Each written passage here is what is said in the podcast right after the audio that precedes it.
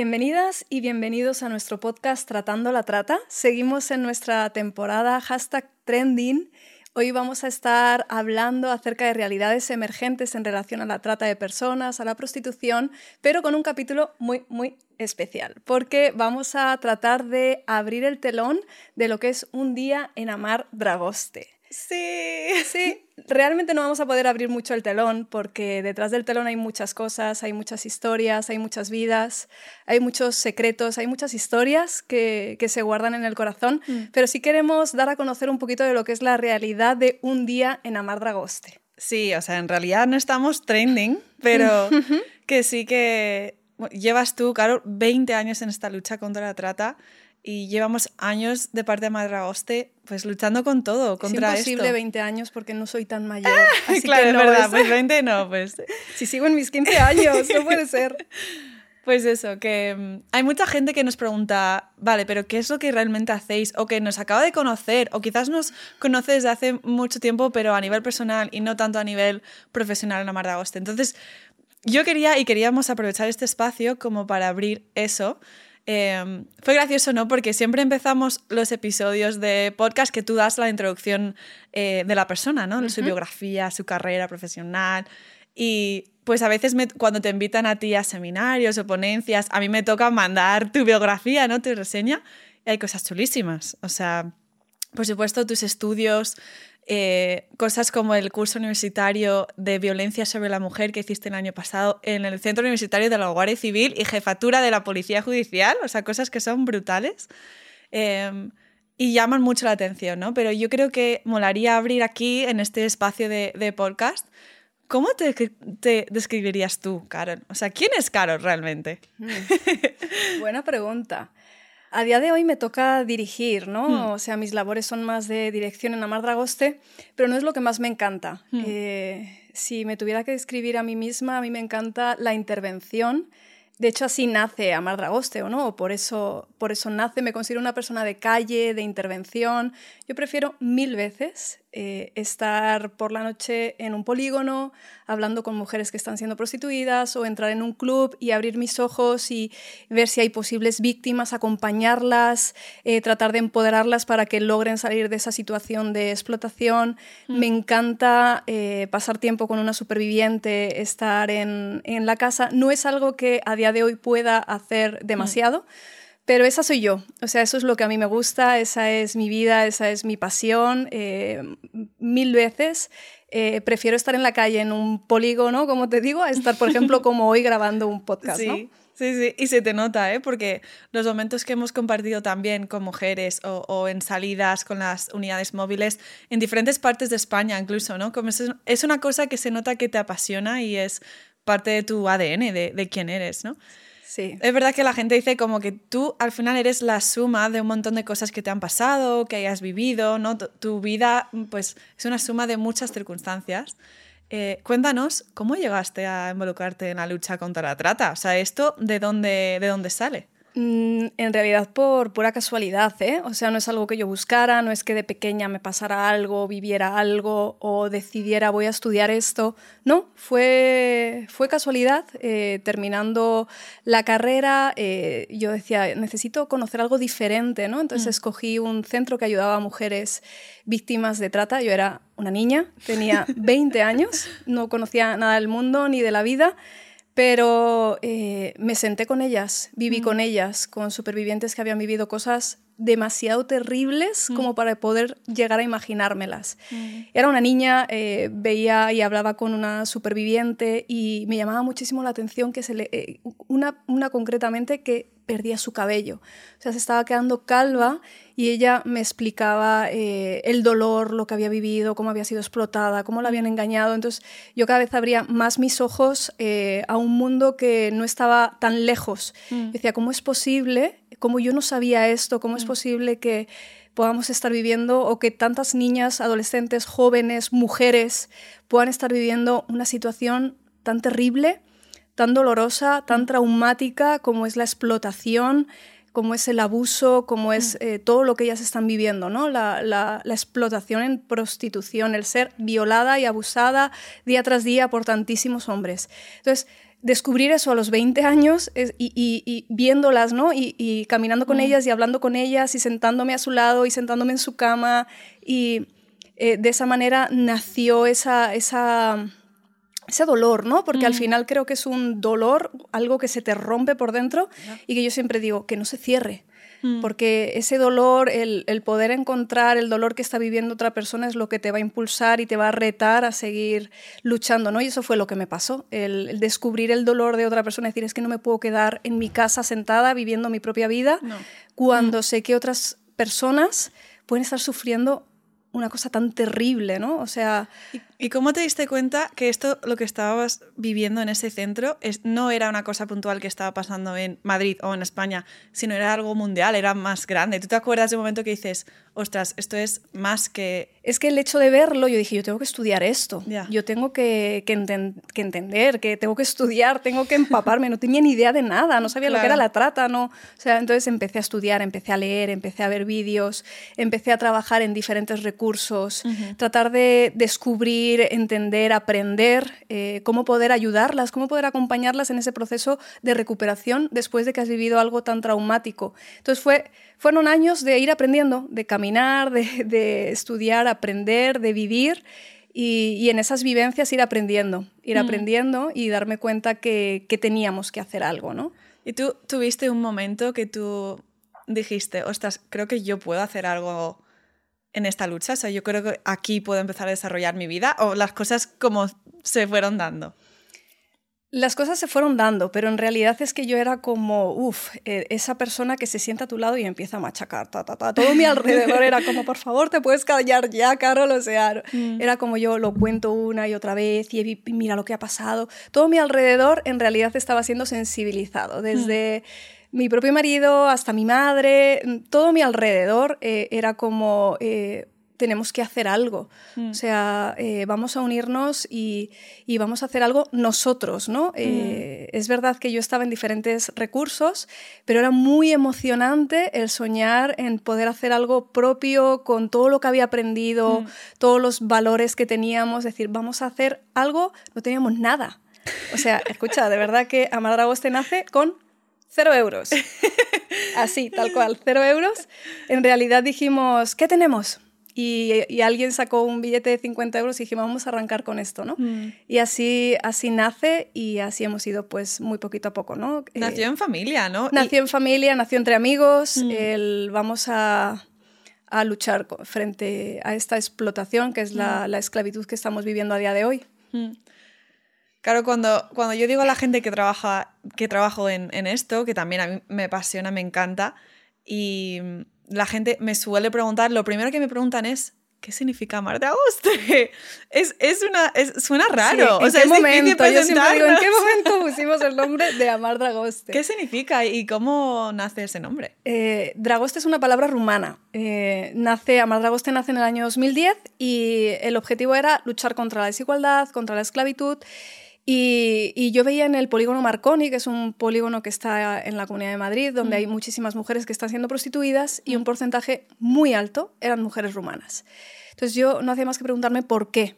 Y si logramos que una mujer salga, ¿cómo la puedo ayudar? ¿Qué mm. puedo hacer? ¿De qué manera puedo acompañarla en ese proceso de libertad, ¿no? Después de lo que han vivido, entonces viajamos muchísimo a Rumanía para conocer los proyectos allí, para conocer la cultura, tratar mm. de vivirla, tratar de entender las raíces, tratar de, de vislumbrar ¿no? qué es mm. lo que estaba pasando o encontrar la manera en la que se estaba traficando con, con las mujeres, con las niñas rumanas. Y, y, nace así, y Dragostes significa amor, mm. eh, hablando un día con una mujer eh, que estaba en una calle siendo prostituida. Ella estaba, era gitana, estaba mm. embarazada y su mamá estaba al lado y estaba siendo prostituida. Wow. Y ella me dijo que Dragoste era una palabra muy importante para ella, que significa amor y creo que es muy valioso ese momento en el que entendemos que es a través del el amor que podemos traer libertad a, a, otras personas que están sufriendo. Mm. Así que así. Esa es, esa es Dragoste, esa, ese es Dragoste, sí. Ah. Y cuando tú piensas, ahora a día de hoy tenemos pues programas grandes, nacionales, equipos, equipados y que, que estamos en constante formación, en verdad, aprendizaje, también en todos los niveles, en intervención, en acogida, en prevención, tenemos un montón de áreas, ¿no? Pero eh, cuando tú ya miras a día de hoy qué es Amar de Agosto y es lo que estamos haciendo, ¿qué es lo que te apasiona? ¿Por qué, ¿Por qué sigues? ¿Por qué te levantas el siguiente día y dices, mm, vamos a por ello? Por lo mismo que arrancó. Mm. O sea, arrancó por eh, una vida que estaba siendo explotada y a día de hoy sigue por lo mismo. Mm. Somos más personas, tenemos más proyectos, tenemos diferentes equipos, pero el valor y la esencia es la misma y mm. es eh, eh, traer libertad en medio de, una esclavitud y eso es lo que me mueve, eso es lo que una mañana cuando me levanto digo, vamos a, por ello, ¿no? Y pienso en ellas, pienso en una superviviente y digo, merece la pena todo el mm. trabajo porque de verdad que eh, yo siempre digo que es lo que le quieras dar. Si tú le quieres dar 24 horas, 24 horas puedes estar en, en Amardragoste, pero cuando pienso en ella, cuando la veía en el polígono, que estaba siendo prostituida, una noche oscura, hombre tras hombre, viniendo, mm. consumiendo su cuerpo, eh, a ver eh, su caminar en libertad, digo, ha merecido la pena. Mm. Y si en estos 13 años, ¿no? desde el año 2010, solo hubiéramos salvado o acompañado a una mujer, solo una, hubiera merecido la pena. Librar a una sola persona de, esa tortura, de esa vulneración tan grande de, derechos humanos, hubiera merecido la pena. Menos mal que no solo ha sido una, que han sido muchísimas mujeres que estamos pudiendo acompañar, pero si solo hubiera sido una, eh, hubiera merecido la pena. Y de eso viene el lema que tenemos, ¿no? De vida a vida. Eso. ¿Qué significa eso para ti?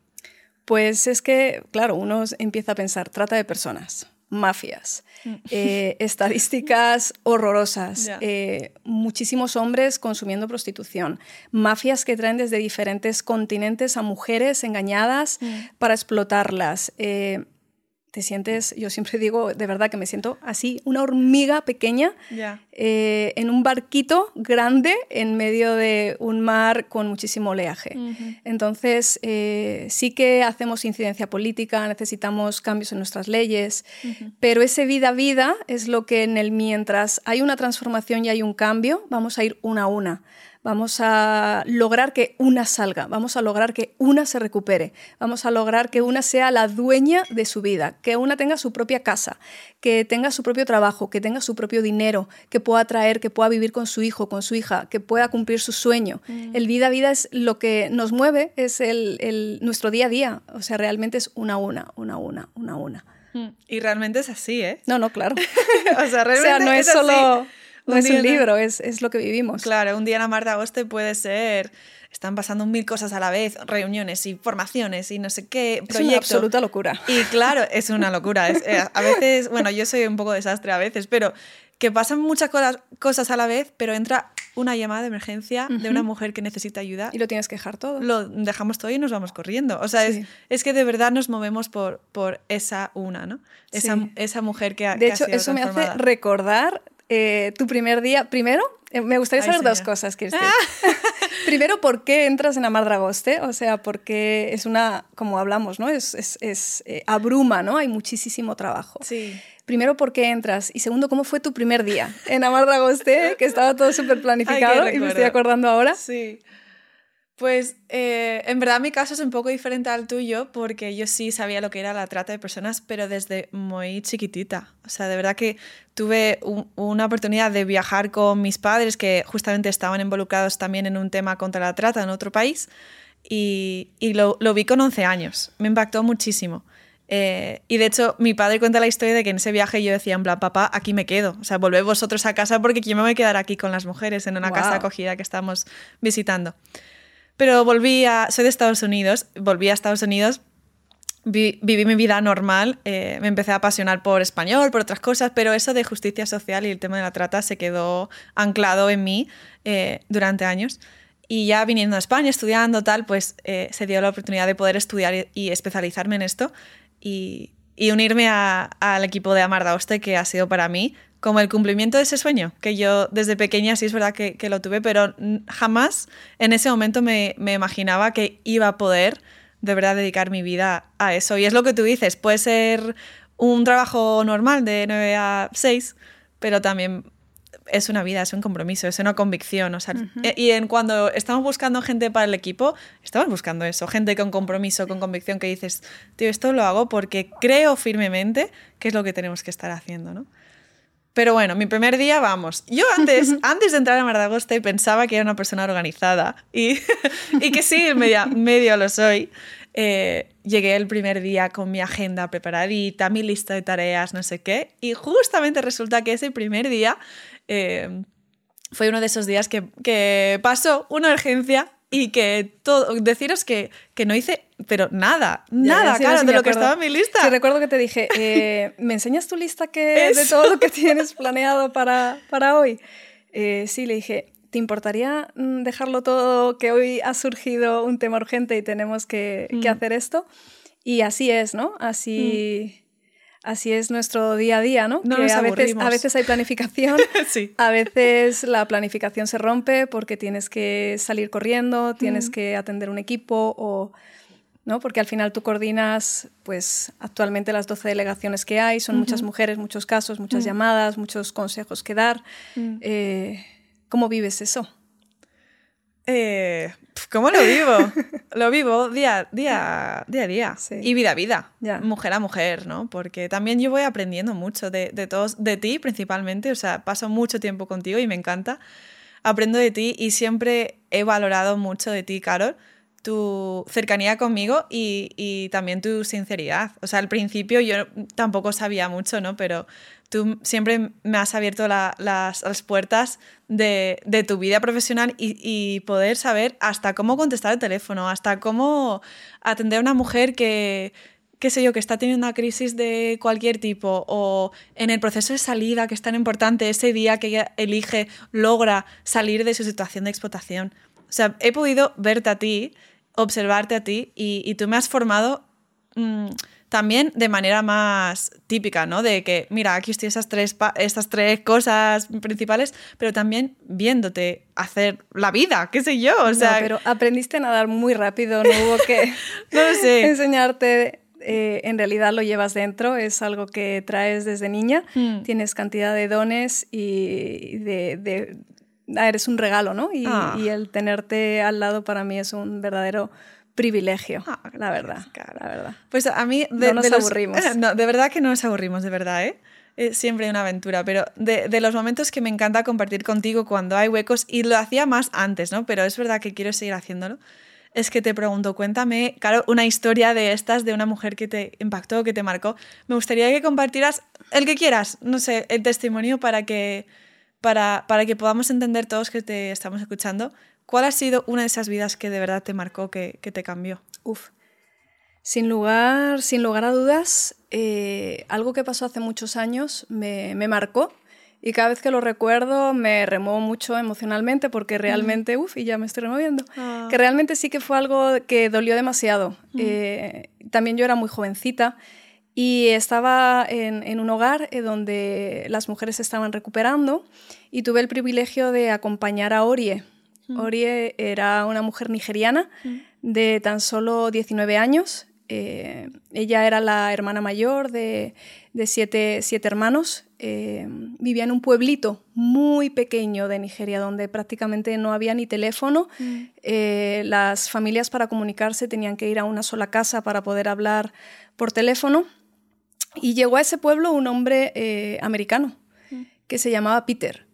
Y, Peter eh, la vio, la conoció, era eh, muy jovencita, guapísima, y le, la enamoró.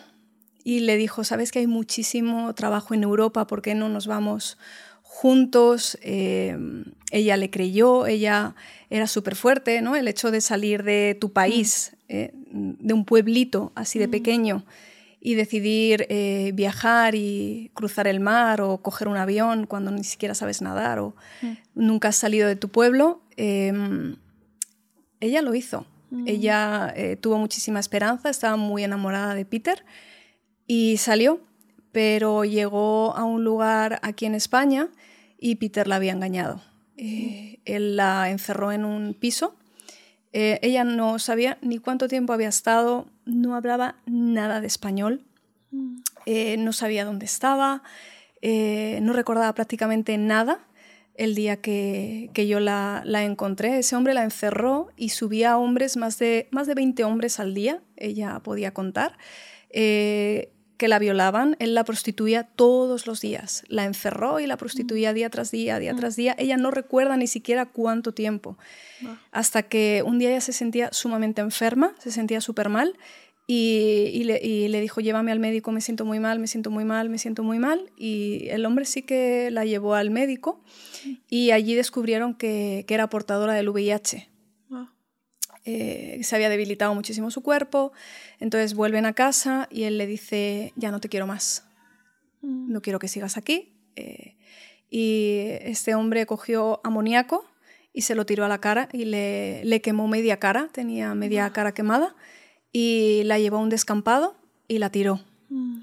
Ella quedó desmayada y había un matrimonio que estaba paseando con, su perro y vio a una mujer tirada en un descampado, llamó a emergencias, la llevaron al hospital mm. y pues lo bonito de que pasó en el hospital es que detectaron indicios de que a esa mujer le estaba o le había pasado algo muy grave, ¿no? Y de esa manera había indicios de abuso, de, de explotación, y de esa manera nos llamaron, ella entró en, el hogar para iniciar ese proceso de recuperación de lo que había vivido.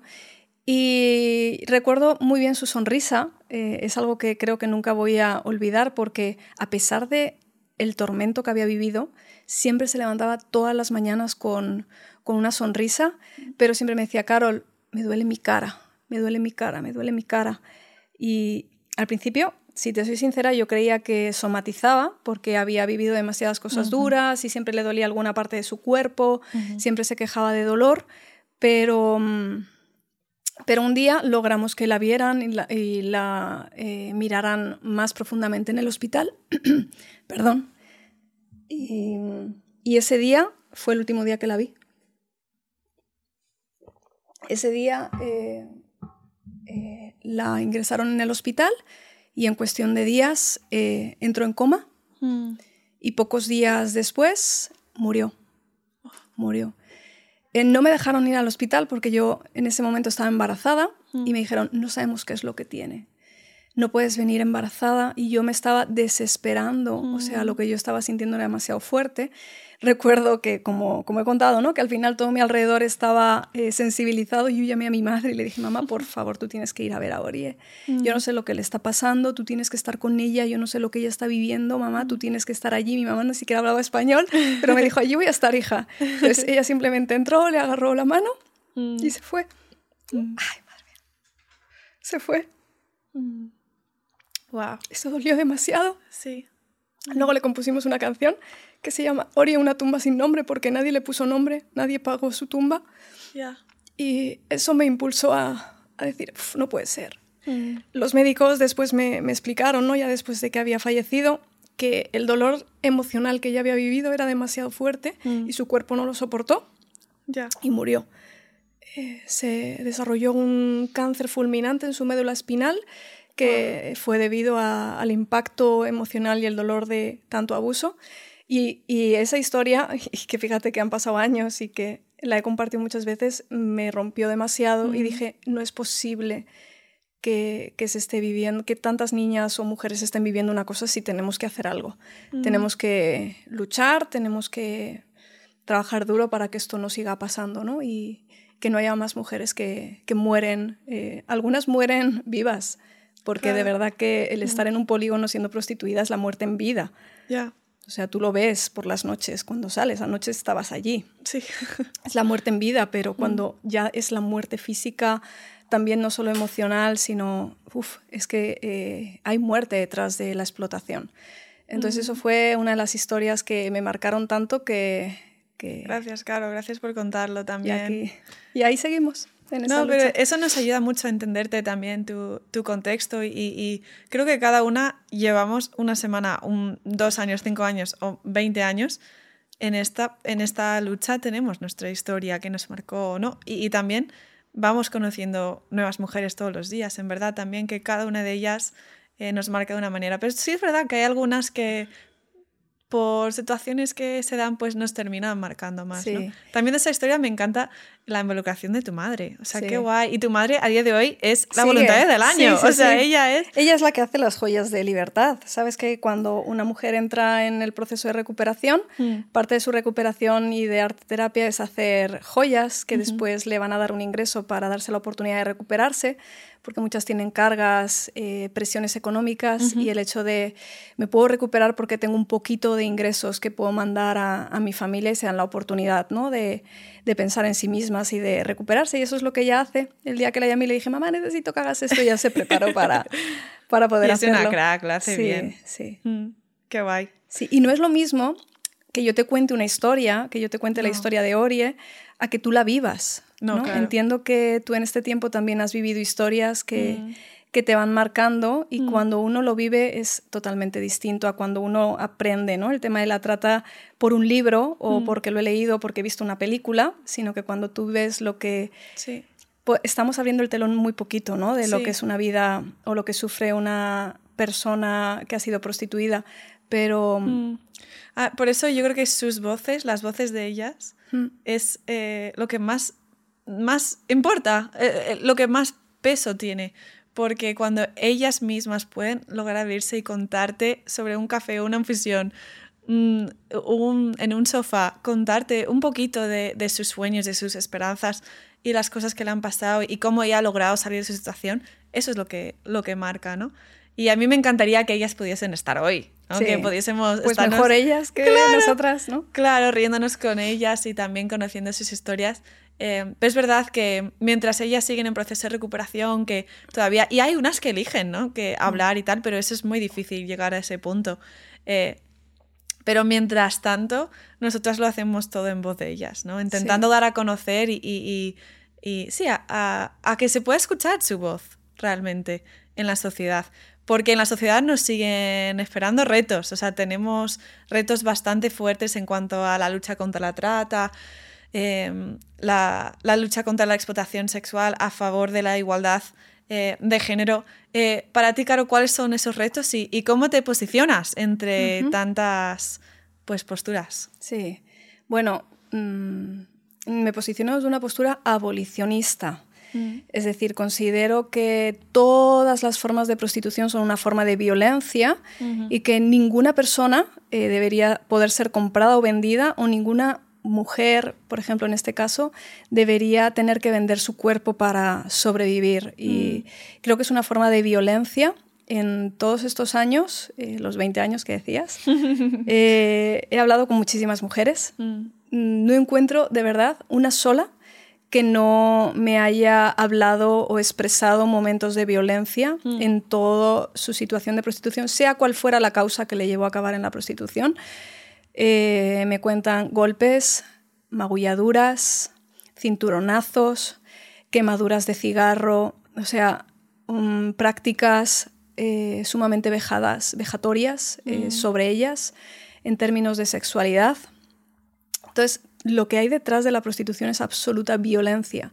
y, y la abolición lo que quiere es eh, entender que todas estas mujeres son víctimas de, de este sistema eh, de, prostitucional y, y va a poner su mirada en ese, eh, ese el foco en, en el hombre que consume a la mujer, lo que llaman el mal llamado cliente. No es un consumidor, es un prostituidor, es un putero que consume a, a las mujeres. Entonces, este abolicionismo pone la mirada en el hombre que realmente está violentando, ejerciendo violencia sobre esa mujer que está siendo prostituida y quita la mirada o el foco en, en, en, esa mujer sin ponerle ninguna pena, ninguna carga, sino simplemente toda la ayuda que ella vaya a necesitar para salir de esa situación.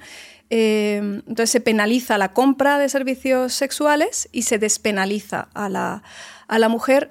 Para que esto funcione tiene que haber muchísima educación mm. y, y, muchos fondos, eh, pero a día de hoy no hay eh, una ley abolicionista en España, ni siquiera hay una ley integral que aborde el tema de la trata, siempre se queda en una mesa política, uh -huh. nunca hay un final donde se diga sí, uh -huh. sí que ha habido diferentes intentos, pero fíjate que habrá detrás, uh -huh. que después de ser el primer país de Europa de destino de trata, después de ser el tercero del mundo con mayor consumo de prostitución según las estadísticas de UNODOC, qué está pasando, por qué no hay en España esas leyes, ¿no? ¿Qué es lo que hay detrás?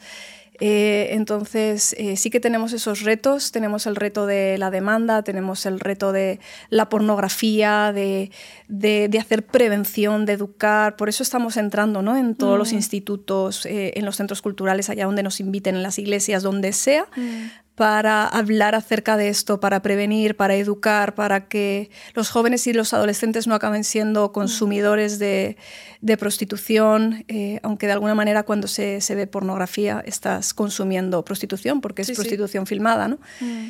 Pero eh, tenemos muchos retos a nivel legislativo mm. y, y en ese mientras tanto, por eso vamos vida a vida, ¿no?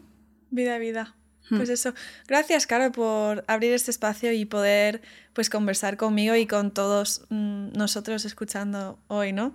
Sobre esto y sobre ti, sobre tu corazón y, realmente cómo es un día en Amar de Agoste. Gracias. Sí, pues nada, acabamos explicando hmm.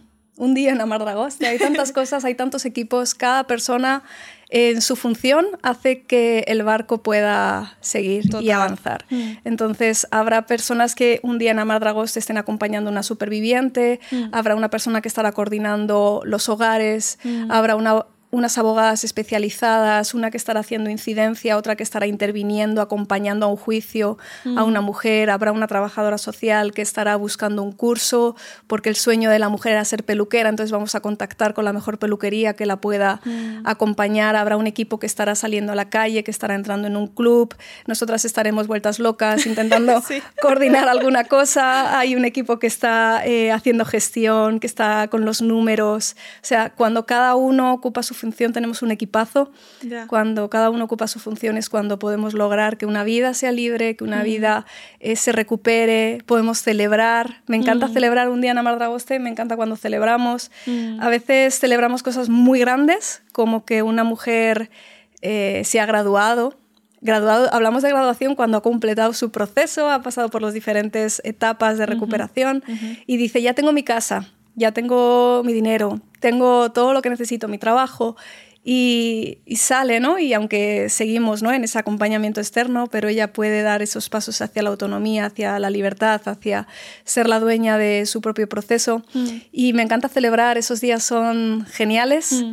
Eh, a veces celebramos pues que todo lo celebrable, ¿no?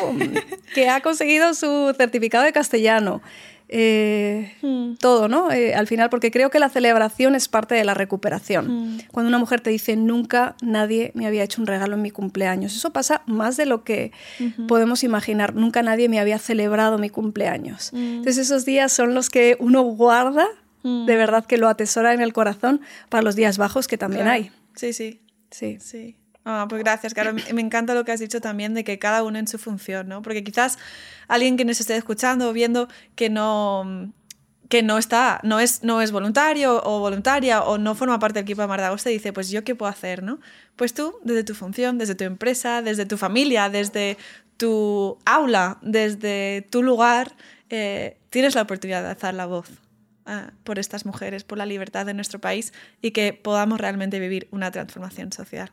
Así que con eso terminamos. Gracias, Carol, por, por tu tiempo y, seguimos adelante. Seguimos adelante, nos necesitamos todos y todas, mm. instituciones, personas, voluntarios, fuerzas y cuerpos de seguridad, delegaciones de gobierno. O sea, esto es una lucha donde Amar Dragoste solo no puede, nos necesitamos mm. diferentes entidades, así que la coordinación es absolutamente fundamental. Mm. Todos sumamos, así que como tú dices, si eres una empresa, si quieres ser voluntario, si quieres ser donante, si quieres apoyar, y ser parte de la libertad, pues bienvenidos y bienvenidas a Mardragoste.